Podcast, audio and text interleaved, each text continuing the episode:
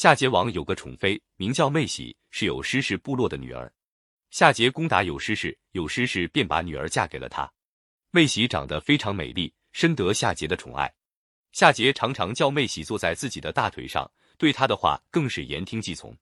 据说妹喜有一种与众不同的嗜好，就是喜欢听丝绸子的声音，觉得比美妙的音乐更动听。夏桀便命人取来许多各种各样的绫罗绸缎，放在宫中，叫人一匹一匹的撕着给妹喜听，讨她的欢喜。前面说到的那个酒池，也多半是为了妹喜而造的。据说他一看见人们喝醉了酒，一头栽进酒池里，便高兴的手舞足蹈。夏桀的宫中有无数的美女，其中有一个怪女人，她忽而变成一条蛟龙，在宫中张牙舞爪，忽而又变成了一个美丽娇艳的妇人。大家都很怕她，不敢接近她。可是夏桀并不介意，对她非常宠爱，称她为娇妾。据说他能告诉她吉凶祸福。这怪女人每天都要吃人肉，夏桀居然如数供应。本篇据《列女传》《夏桀妹喜》及《数艺记》等书中有关材料编写。